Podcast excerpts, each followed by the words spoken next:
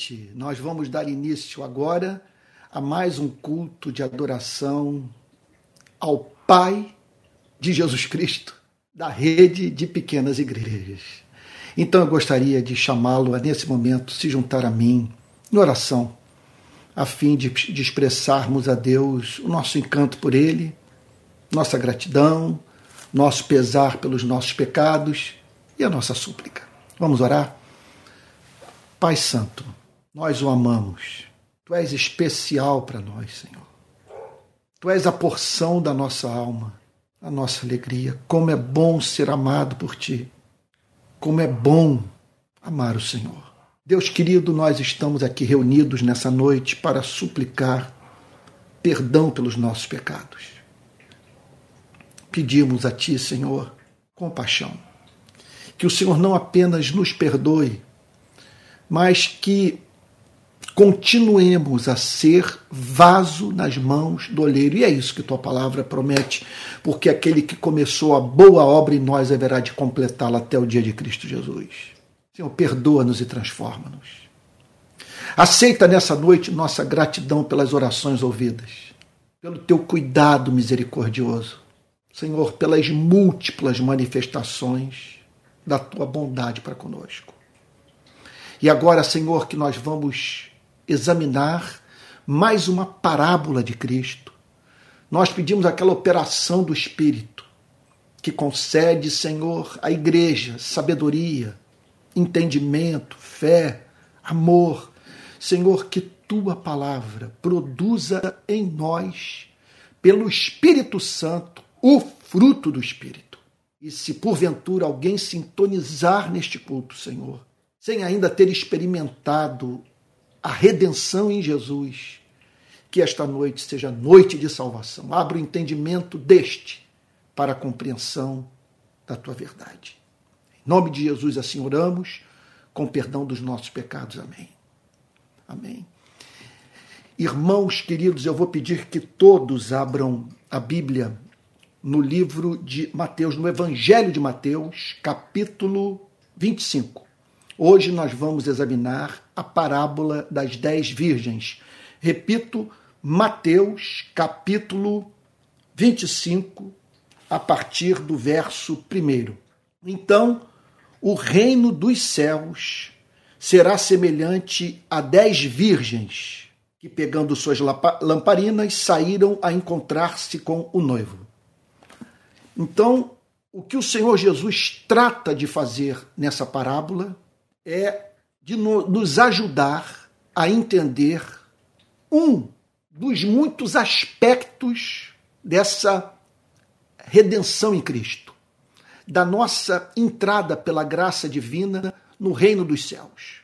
E Jesus trata desse tema do ponto de vista da forma como nós devemos conduzir essa salvação. Então ele se faz valer dessa parábola. Qual o conteúdo dela? O reino dos céus será semelhante a dez virgens. Então aqui, dez acompanhantes da noiva e do noivo. Ou é, dez moças convidadas para participar dessa festa de casamento. Elas haviam sido convidadas separadas para participarem desse momento de celebração único, obviamente, para o noivo e para a noiva. Então, o reino dos céus é semelhante a uma experiência como essa. Moças que foram chamadas para participar de uma festa de casamento. Então é semelhante a dez virgens que, pegando as suas lamparinas, saíram a encontrar-se com o noivo. Então elas pegam as suas lamparinas com o objetivo de poderem sair ao encontro do noivo. Então, é, há muita coisa sobre a cultura da época que nós não compreendemos. Nós carecemos de muita luz para entender alguns detalhes dessa parábola. É muito difícil alguns comentaristas bíblicos o admitem.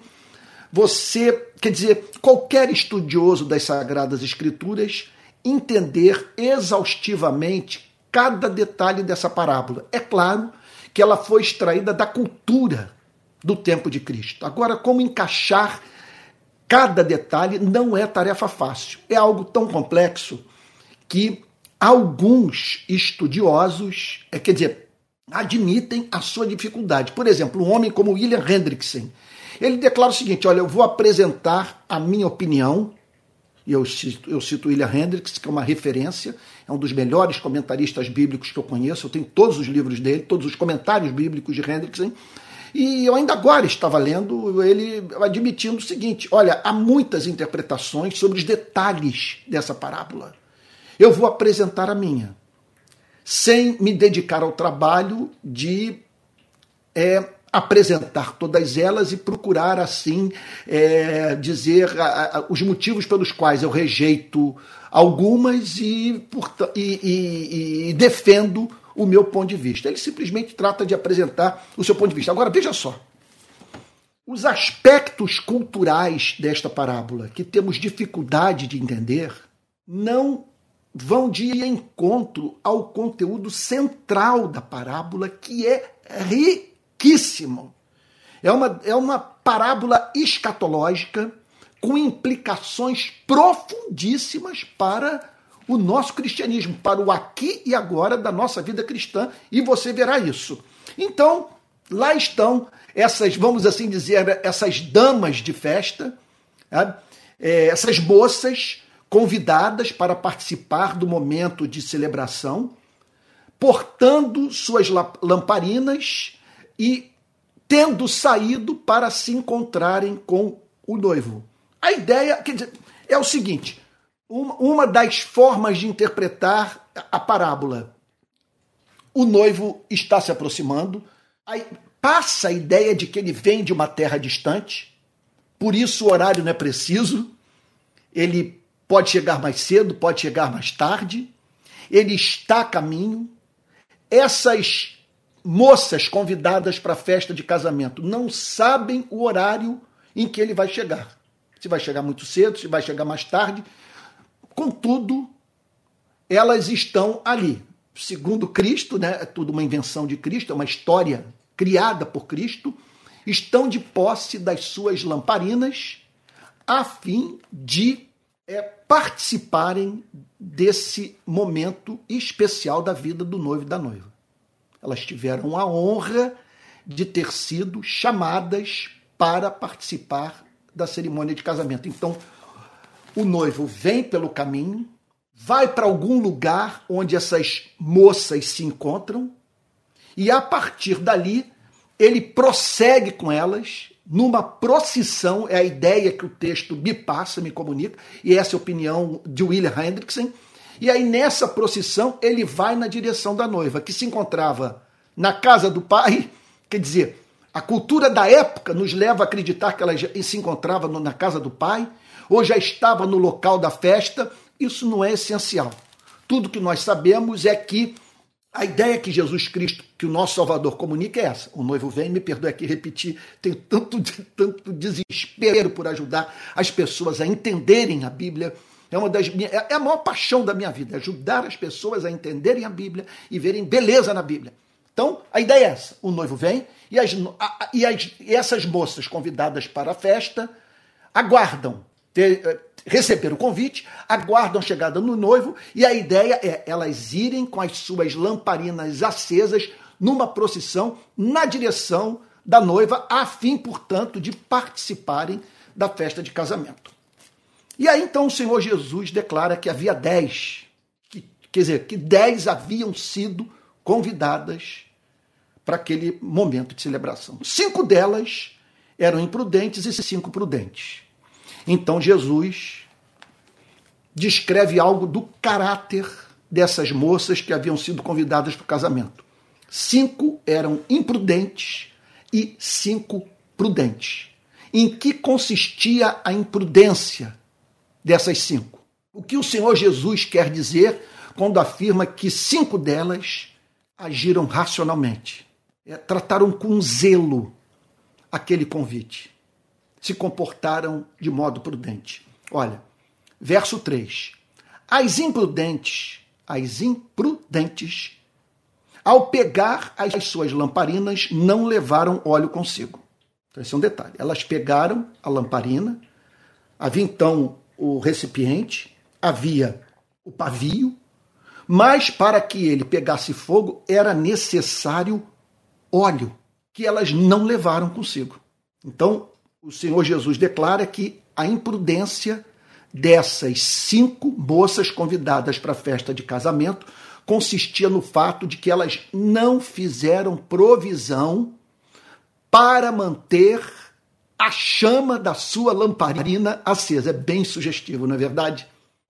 Em que consistiu a imprudência dessas moças convidadas para a festa do casamento, essas cinco? Elas não levaram óleo, a fim de que mantivessem suas lamparinas acesas. Mas as prudentes, disse o Senhor Jesus, além das lamparinas, levaram óleo nas vasilhas. Então, o Senhor Jesus descreve essas moças prudentes como tão interessadas nesse casamento, se sentindo tão honradas pelo convite, que pensaram em todos os aspectos da aceitação daquele convite. Elas sabiam que teriam que acompanhar o noivo numa procissão, mantendo suas lamparinas acesas, temiam, portanto, elas fizeram uma, uma provisão para o futuro, elas temiam que lhes faltasse luz, por isso levaram uma reserva de óleo, a fim de estarem absolutamente seguras que durante aquele cortejo, em nenhum momento, elas ficariam desprovidas de luz. Vamos prosseguir? Então vamos lá. Versículo 5. E como o noivo estava demorando, então nós não temos um sistema, por exemplo, de transporte ferroviário europeu aqui nessa história. Nós, quer dizer, não temos aeroportos à, disposição da sociedade daquele tempo, pessoas portando, quer dizer, relógios e, e sendo assim conseguindo cronometrar as coisas conforme nós conseguimos fazer. Às vezes eu fico até bravo que as pessoas marcam de se encontrar em 10 horas, bem que podia ser um número um pouquinho mais cheio, né? ainda mais com esse trânsito do Rio de Janeiro. Sendo que eu não quero usar isso como desculpa para chegar atrasado, eu tenho horror a fazer pessoas esperarem por mim. Mas, é, então a gente marca às 10, tem que chegar às 10 em ponto. Bem que podia ser entre 10 e, e 10 e 10, por exemplo. Mas na nossa cultura, especialmente na cultura americana, na cultura europeia, a coisa funciona assim. Sabe? Então, é, é, ele, ele, ele, ele demorou, ele não tinha como, e essa é uma história criada, inventada por Cristo, cada detalhe dela cumpre uma finalidade.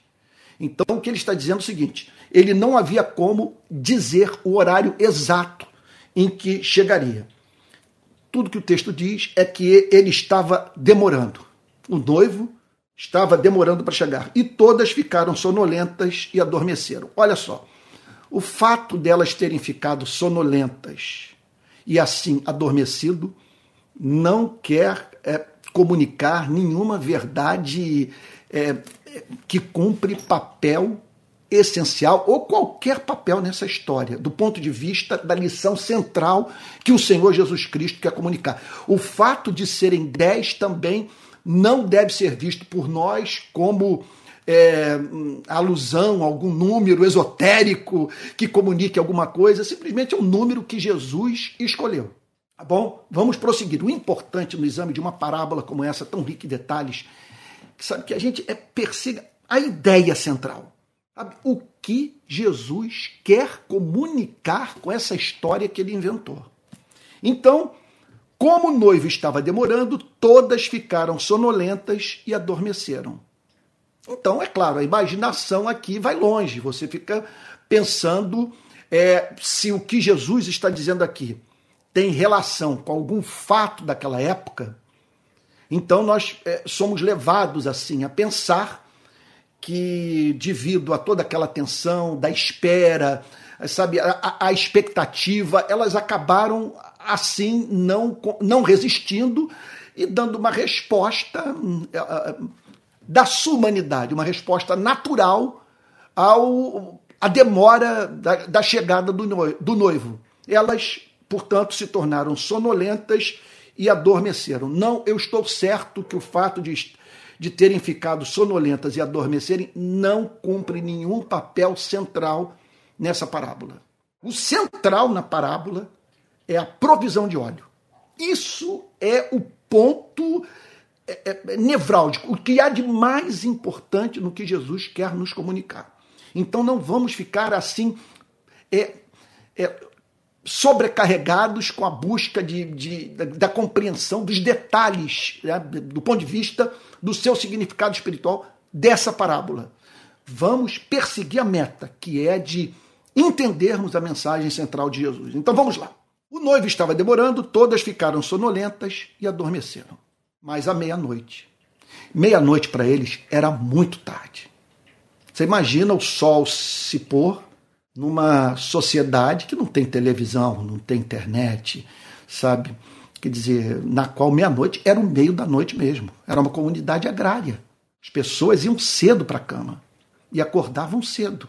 Elas respeitavam, portanto, o movimento do sol. E aí, meia-noite, ouviu-se um grito: Eis o noivo, saiam ao encontro dele. Não vamos ficar aqui pensando em quem gritou, quem anunciou a chegada do noivo. Tudo que nós sabemos é que foi dito que o noivo estava se aproximando e que as noivas, as noivas, ou melhor dizendo, as moças que haviam sido convidadas para a festa de casamento deveriam se colocar de pé perdão, e irem na direção do noivo, a, fim de, na companhia do noivo, se dirigirem para a cerimônia de casamento. Tá bom? Posso prosseguir? Tá claro para você até aqui o, o, o sentido da parábola? Vamos avançar. Olha só. Então o noivo chegou, ouviu-se um grito, eis o noivo, e o que estava sendo anunciado era a chegada do noivo e o convite para que aquelas moças se dirigissem para a presença dele. Pois bem, verso 7. Então todas, todas aquelas virgens se levantaram e prepararam as suas lamparinas. Meia-noite, elas se levantam, preparam as suas lamparinas para se dirigirem para a companhia do noivo. Então, o anúncio, era feito, o anúncio foi feito e era de essencial importância que elas fossem na direção do noivo, portando à meia-noite as suas lamparinas, obviamente acesas. Verso 8. E as imprudentes disseram às prudentes. Jesus chama a atenção de todos para esse diálogo das moças que não levaram óleo, a fim de manterem o pavio da sua lamparina aceso. Elas viram-se para as que haviam trazendo óleo e fazem um pedido. E as imprudentes disseram às prudentes: Deem, deem a nós um pouco de óleo que vocês trouxeram, porque as nossas lamparinas estão se apagando. Veja que nós não estamos perante uma passagem cujo objetivo é nos ensinar o exercício da misericórdia cristã. Esse texto não está falando aqui, quer dizer, ele não está falando de pessoas que precisam da misericórdia da, da igreja a fim de herdar a salvação. Quer dizer, nós não devemos ver essas moças imprudentes como é, a imagem de gente carente da misericórdia, com a qual ou para a qual nós devemos comunicar os recursos que Deus nos deu. O objetivo não é falar sobre o tema da misericórdia. Olha só, mas as prudentes responderam: não, não podemos fazer isso. Jesus não está dizendo que aqui não está ensinando que não é nosso dever ajudar os necessitados. O objetivo da parábola é outro. É a administração prudente da experiência da redenção. Esse é o grande tema da parábola. É como que devemos ser cuidadosos na condução da nossa redenção. Então ele diz que as prudentes, as moças prudentes, viram-se para as imprudentes e afirmam e respondem: Não, porque então vai faltar tanto para nós como para vocês. Vão aos que o vendem e comprem óleo e comprem óleo para vocês. Não acredito que Jesus esteja aqui é, é, nos chamando para interpretar essa resposta das, das, das moças prudentes como um sarcasmo. Simplesmente elas estão apresentando um fato. Nós não podemos atender ao pedido de vocês. Porque é evidente que se nós compartilharmos o óleo que temos, a fim de manter as dez lamparinas acesas, não vai ter lamparina acesa nem para vocês nem para nós.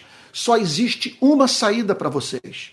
Vocês procurarem à meia-noite algum vendedor de óleo, a fim de que vocês possam prover óleo para as suas lamparinas. Um conselho razoável. Verso 10.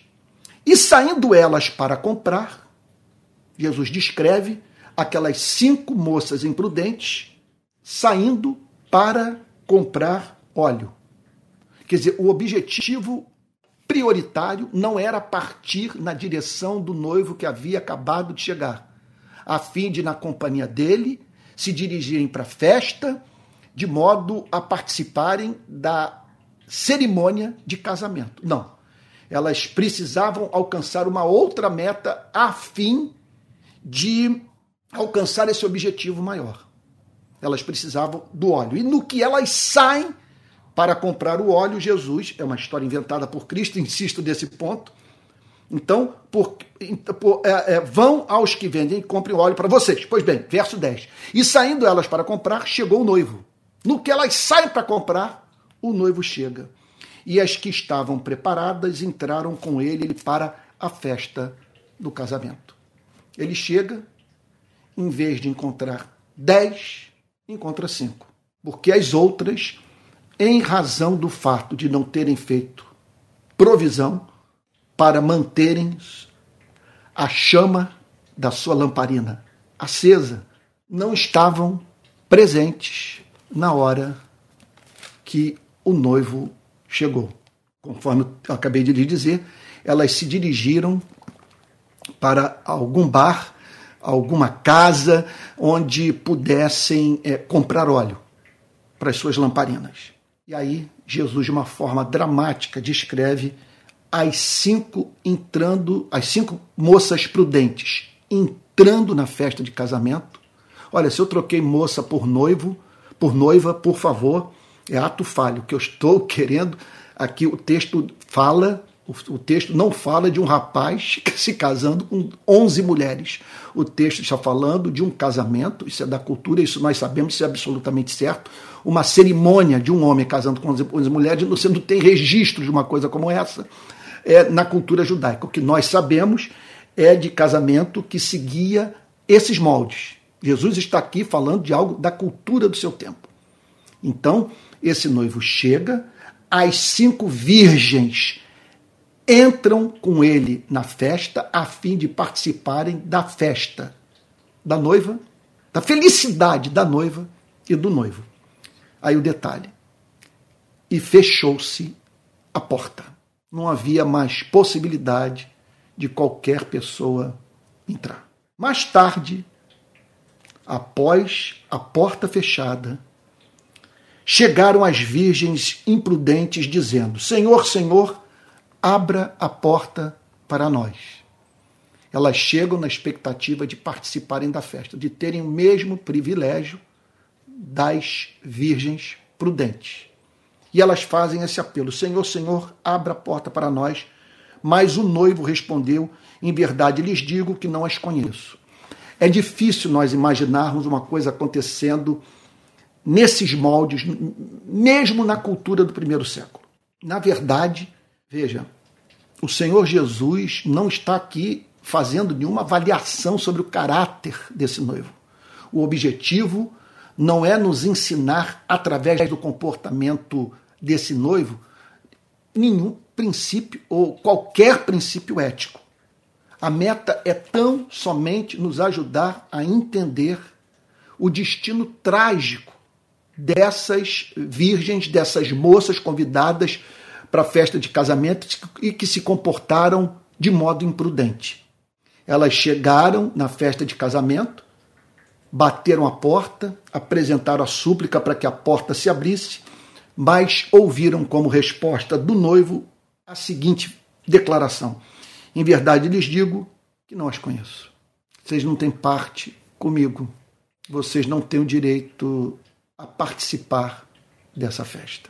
E aí Jesus conclui declarando o seguinte: portanto, portanto, ele está dizendo o seguinte: olhem para essa história. Vamos agora para a implicação prática do que foi falado. Vigiem, porque vocês não sabem o dia nem a hora. Portanto, há uma analogia profunda entre essa parábola e fatos do mundo real. O estabelecimento de novos céus e nova terra. O juízo final. A redenção da igreja de Deus será repentina. É algo que pegará a humanidade de surpresa. Portanto, vivam levando em consideração esse fato, que vocês estejam preparados para essa redenção súbita, para essa crise repentina, porque algo derradeiro acontecerá que vai marcar em definitivo, subitamente, a história da humanidade. Eu insisto num ponto sobre o qual já abordei em pregações passadas. Parte da mensagem de Cristo tem como objetivo nos preparar para um fato histórico que se aproxima, que o Senhor Jesus tinha como absolutamente certo: o juízo final, o fim dessa presente ordem, a revolução cósmica, a formação de novos céus e de nova terra, a separação da igreja e dos demais seres humanos que banalizaram os céus, que brincaram com Deus, que ignoraram o seu Criador. Pronto. Eu espero que todos tenham entendido o significado da parábola. Agora, eu gostaria de ir para as implicações práticas de tudo o que Jesus falou. As grandes verdades que nos são comunicadas por essa parábola. Eu amaria estar na igreja nesse momento a fim de perguntar para as pessoas quantos aqui é entenderam o significado da parábola e poder ver as mãos se levantando humildemente, sabe? E as pessoas dizendo: "Olha, eu entendi". Pode prosseguir. Vamos agora para as verdades centrais que Deus quer, quer comunicar à sua igreja por meio dessa parábola. Então vamos agora para isso. Eu peço, eu espero em Deus que os irmãos tenham compreendido a história inventada por Cristo. E agora nós vamos para a parte final da minha mensagem. É meu desejo extrair dessa parábola suas verdades centrais. Vamos a elas? Eu tenho sete para lhes apresentar. Vamos lá então? Primeira delas. Há entre os seres humanos aqueles que receberam o convite para participarem da festa do reino dos céus. O que Jesus está dizendo é que essas moças virgens, as dez, que receberam o convite para participarem da festa, representam todos os seres humanos que foram convidados por Deus para herdarem o seu reino, receberem o perdão de pecados, participarem da festa, da vitória, da vida sobre a morte, da graça sobre a justiça, da redenção sobre o pecado, do Filho de Deus sobre Satanás. Então, quando nós pensamos nessas dez moças, nós pensamos no fato de que há entre os 8 bilhões de seres humanos hoje nesse planeta, e isso vale para todas as eras, para todos os povos, há aqueles que ouviram a mensagem do Evangelho. Sabemos de nações que ainda não obtiveram o testemunho de Cristo. Mas é certo, é absolutamente certo, isso é indiscutível, é que em toda era Há no planeta Terra pessoas, desde a vinda de Cristo, que tomaram conhecimento da oferta de salvação feita por Deus. Tá entendendo o ponto? Repito, essas dez virgens foram convidadas para participar da cerimônia de casamento. Elas receberam o convite. Não tenho a mínima dúvida que elas representam todos aqueles que ouviram a pregação do Evangelho. Posso prosseguir? Vamos lá, para o segundo ponto. Segunda verdade que essa passagem nos ensina. É, é nem todos os que receberam o convite para participar da festa, para herdarem o reino dos céus, para serem salvos, nem todos os que receberam esse convite serão salvos, redimidos, perdoados, participarão da festa. Tá claro isso para você? É muito evidente. Dez moças foram chamadas. Cinco participaram da festa.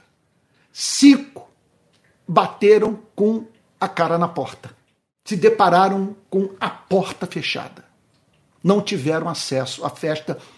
Não resta a mínima dúvida de que o Senhor Jesus está aqui com muita clareza, dizendo que muitos são chamados, mas poucos os escolhidos.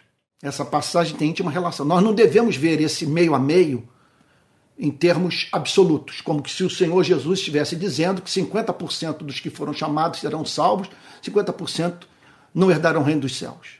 O amplo testemunho das, Sagradas, das Sagradas Escrituras nos, levam, é, nos leva a crer que nem todos aqueles que foram chamados por Deus para herdarem o seu reino serão salvos.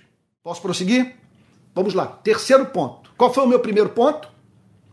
Entre os seres humanos, há aqueles que receberam o convite para participarem da festa de casamento. Ponto número um. Ponto número dois.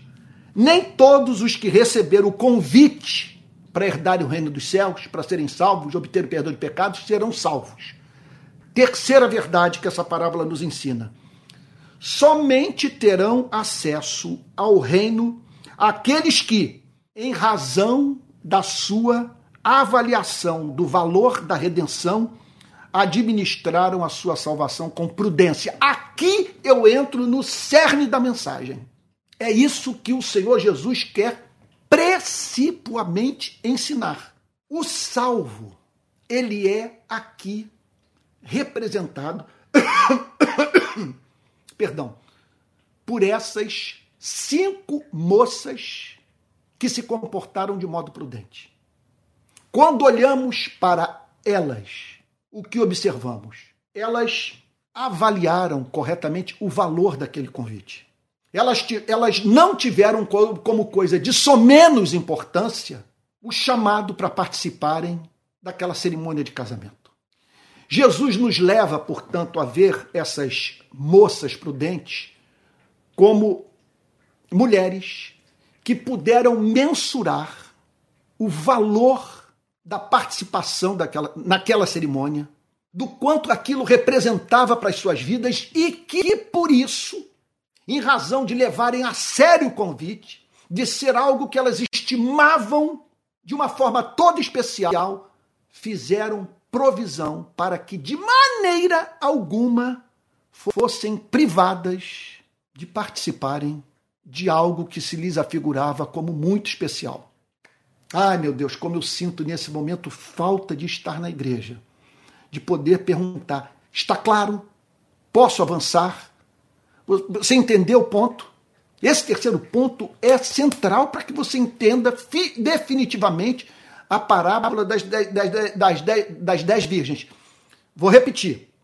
Somente terão acesso ao reino aqueles que, em razão da sua avaliação do valor da redenção, administraram sua salvação com prudência. Eles não brincaram com suas almas. Esse é o ponto. A salvação é gratuita, ser recebida mediante a fé. Mas todo aquele que recebeu, a partir da operação do Espírito Santo em seu coração, essa redenção, administra, administra com santo temor essa salvação por mais que ele saiba que nada pode separá-lo do amor de Deus que está em Cristo Jesus, ele não brinca com tamanho privilégio, com algo tão sagrado. O que eu estou querendo dizer é o seguinte: ele vê como horror perder a oportunidade que lhe foi oferecida. Olha, deixa eu lhe dizer uma coisa. Eu tremi enquanto preparava esse sermão. Eu me lembrei de Martin Lloyd Jones dizendo o seguinte: sempre que um crente verdadeiro ouve uma pregação evangelística, ele treme. E eu dei uma sacudida. Por que eu dei uma sacudida? Porque é ou não é um quadro aterrador a experiência da pessoa que recebeu da parte de Deus todos os recursos para ser salva e que banalizou esse convite. Essa porta fechada para essas virgens imprudentes é uma, é uma cena chocante. A porta fechada, a porta que lhe foi aberta. O convite lhe foi feito, mas você o banalizou. E por ter banalizado, você não fez provisão para o futuro, você não administrou com cuidado esse tesouro que lhe foi dado. A pérola de grande valor. O tesouro que você encontrou no campo. Usando aqui outras metáforas de Cristo. Quarto ponto. A vinda de Cristo parecerá demorada. Na verdade, é a igreja vai experimentar essa percepção. Quer dizer, é, no decorrer dos séculos, essa vinda será vista como uma vinda que levou tempo para se cumprir. Uma promessa, portanto, que não foi cumprida de modo tão rápido quanto os que a conheceram, conheceram o conteúdo da promessa, esperavam. Ai, meu Deus do céu, espero que eu. Vamos lá, vou tentar falar de uma forma mais clara, mais simples. É, a vinda de Cristo será vista pelos seres humanos como demorada. Se você me perguntasse hoje como é que você se sente, como calvinista, eu descanso na soberania de Deus. Sei que tudo vai se cumprir de acordo com a sua soberana vontade. O que ele decretou será levado a cabo pelo seu braço forte e que a vinda de Cristo se dará no tempo decretado por Deus, decretado em justiça, bondade, sabedoria. Isso eu sei. Mas na condição de um ser humano que lê jornal diariamente, lida com segurança pública, com direitos humanos, trabalha em favela, na condição de pregador, de alguém imerso na vida da igreja, lida há 40 anos com sofrimento humano, das mais diferentes espécies. Só de pensar, por exemplo, nas pessoas que eu conheço que nesse momento estão sofrendo, o meu sentimento é que eu, eu, Deus sabe disso. Que Jesus tinha que voltar logo. Se fosse anunciado hoje para mim o fim do mundo, eu cairia de joelhos, agradecendo a Deus de todo o meu ser, com todo o meu ser, pelo fato desse presente momento da história da humanidade ter chegado ao fim. Esse fluxo de maldade, de sofrimento, de injustiça ter estancado. De não haver mais foco de resistência à vontade de Deus no planeta. Do seu nome passar a ser santificado na vida de todos os seres humanos. Então, Jesus nos ensina nessa parábola que a vinda de Cristo parecerá para muitos como demorada. Em quinto lugar, essa parábola nos ensina que a vinda de Cristo será repentina, é como a morte. Aqui estou eu falando para você, pode ser que essa seja a minha última pregação, que essa madrugada eu morra. Eu tenho um infarto. Não tenho controle sobre essas coisas. Sabe? A vida é incerta. E o que Jesus está dizendo é que sua vinda será repentina. Pegará a todos de surpresa. Vamos agora para a sexta lição que essa parábola nos ensina. O resultado final de uma vida de prudência é a participação na festa. Pense nessas cinco moças que trouxeram óleo consigo, a fim de que a chama da sua lamparina não apagasse.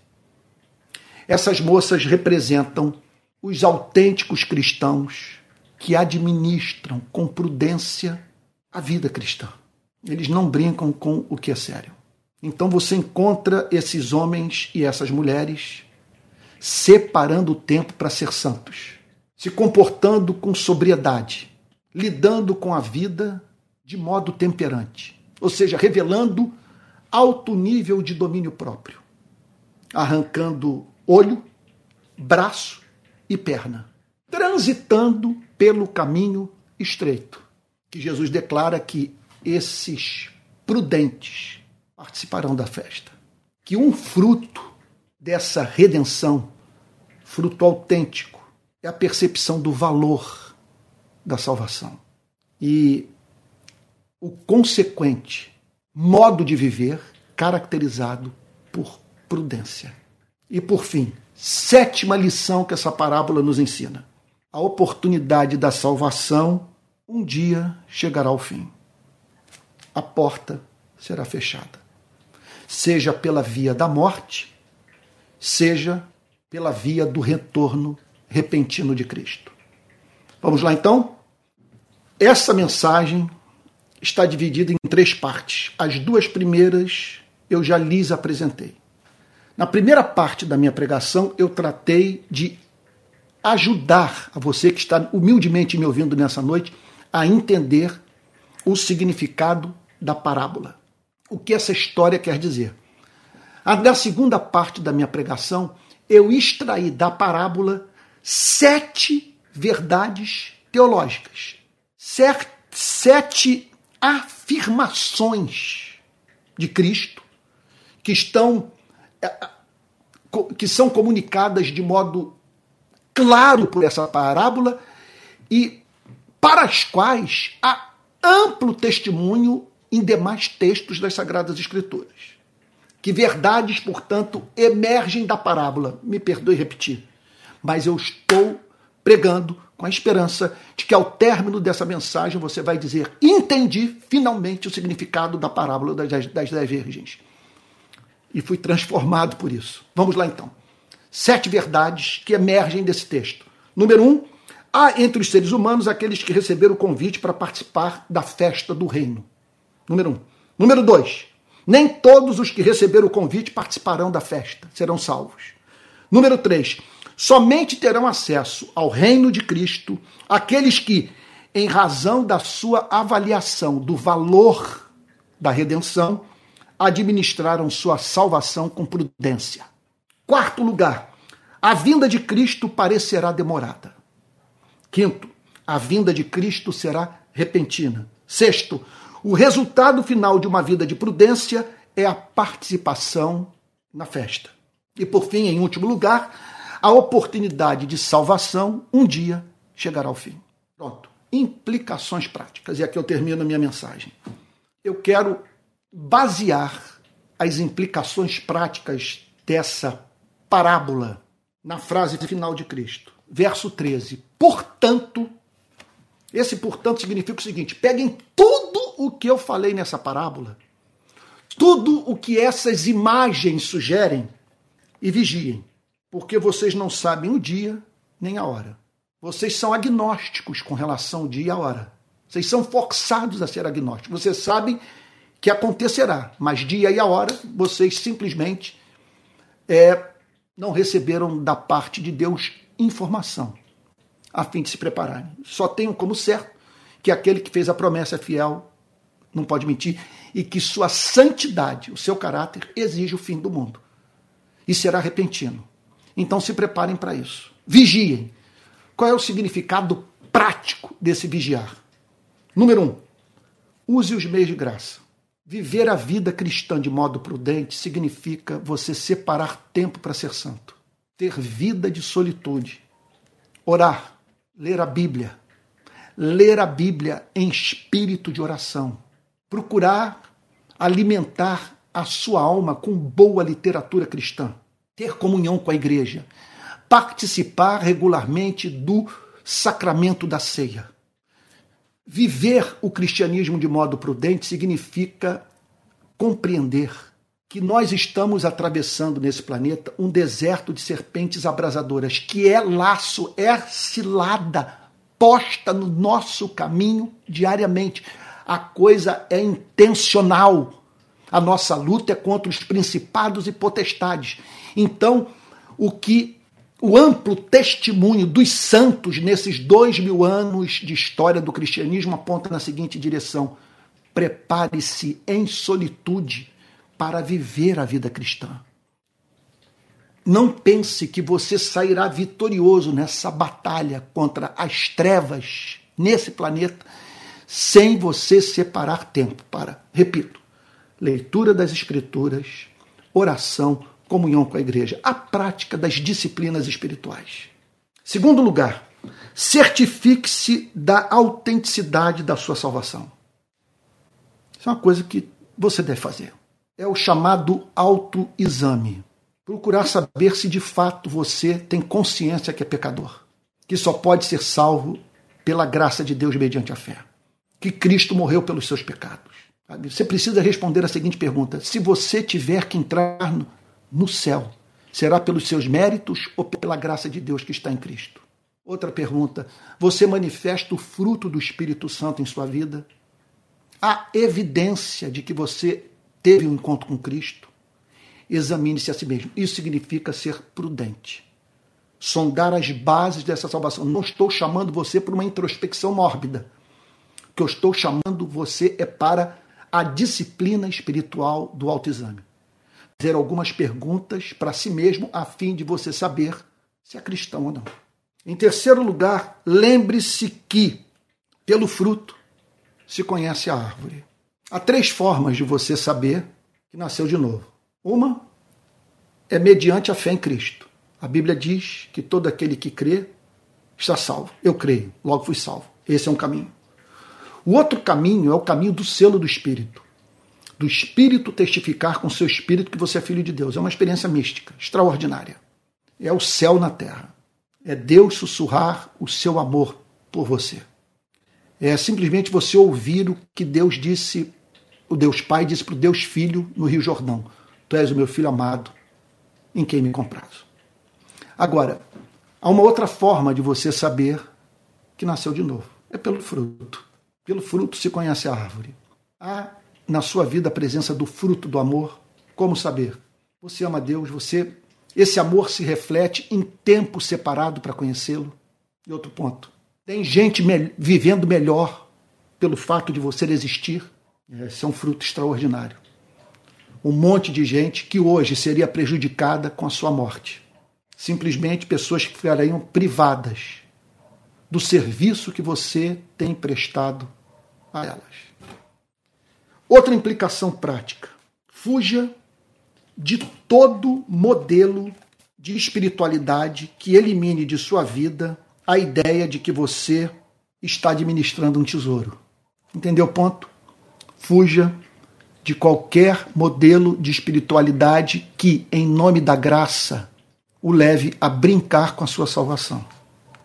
Fuja de todo e qualquer modelo de espiritualidade que o faça perder de vista o fato de que a salvação é um tesouro que você deve administrar com santo, eu vou usar a palavra deliberadamente com consciência, com santo temor.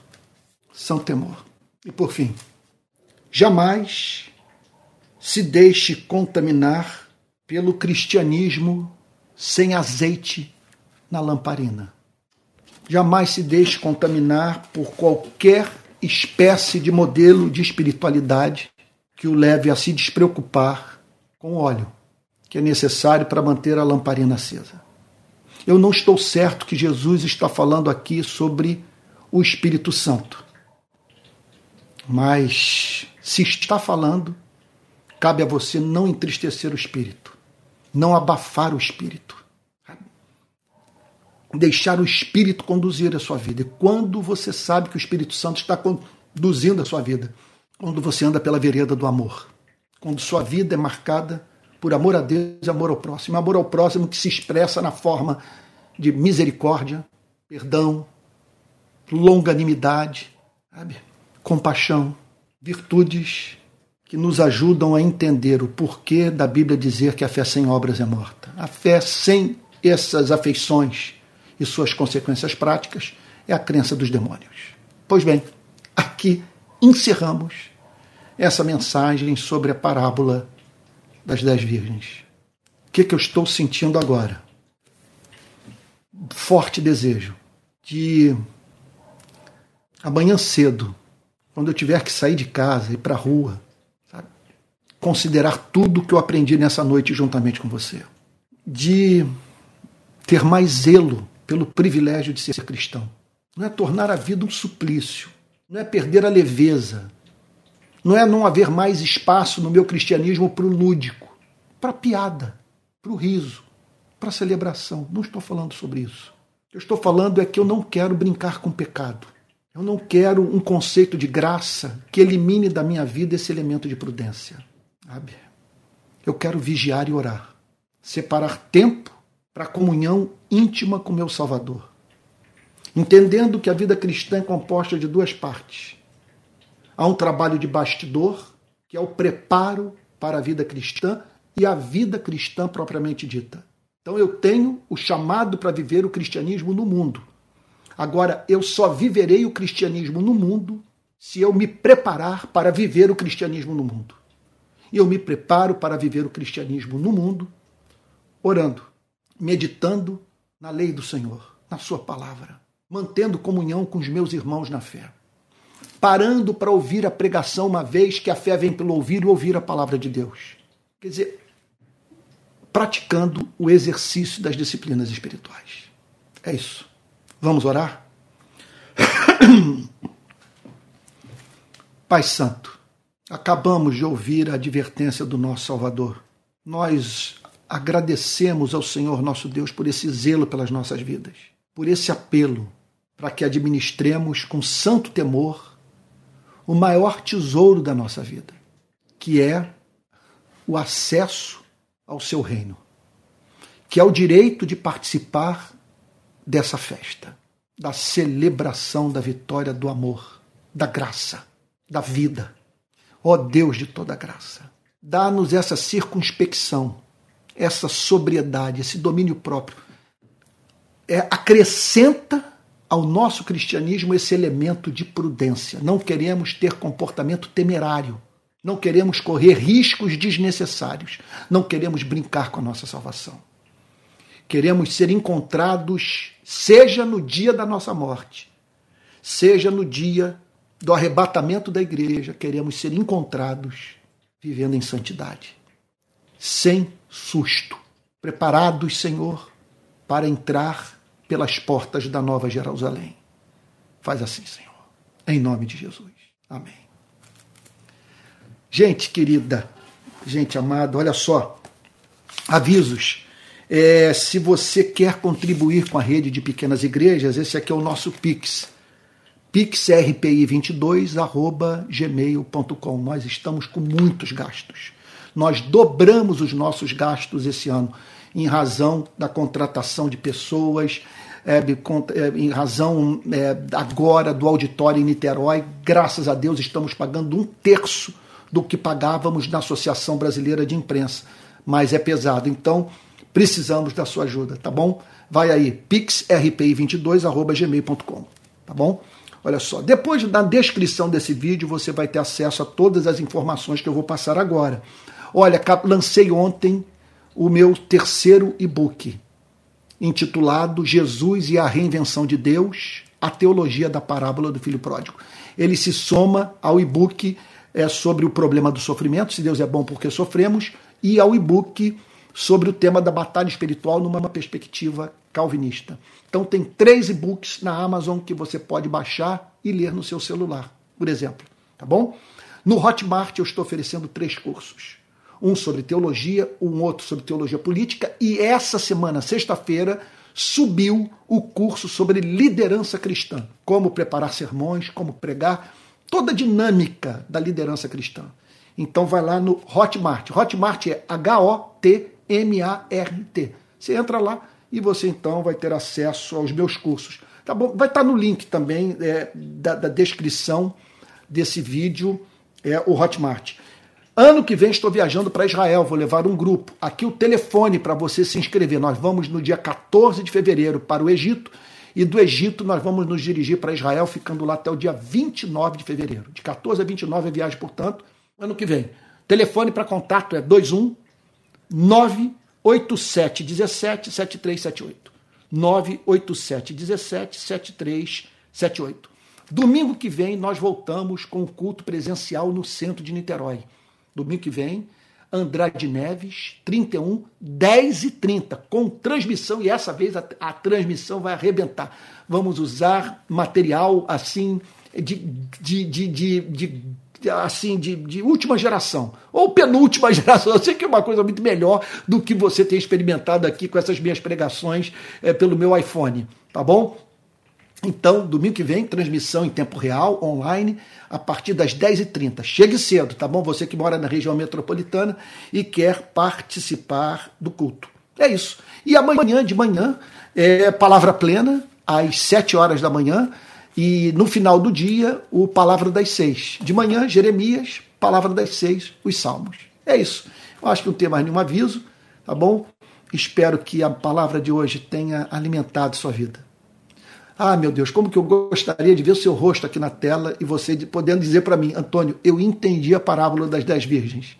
Espero que você tenha entendido e que no seu coração tenha sido produzido esse sentimento que, eu, que me assoma agora. O de temor, confesso a você. Temor, tá bom? O culto da tarde. A Suzana está perguntando qual será o horário do domingo à tarde. Sempre às 19 horas. Então, os nossos cultos transcorrem nesses dois horários. Pela manhã, 10h30, ok? E à noite, às 19, e à noite, às 19 horas. O das 19 horas não é presencial. Os das 10h30, sim. Tá bom? É isso. Espero que Deus tenha abençoado muito você. Ah, esse vídeo vai ser salvo e você vai poder compartilhá-lo com seus parentes e amigos daqui a pouco. Vamos receber a benção apostólica? Que a graça do nosso Senhor e Salvador Jesus Cristo, o amor de Deus o Pai e a comunhão do Espírito Santo sejam com cada um de vocês, desde agora e para todo sempre. Amém. Fique com Jesus, Deus o guarde, tá bom?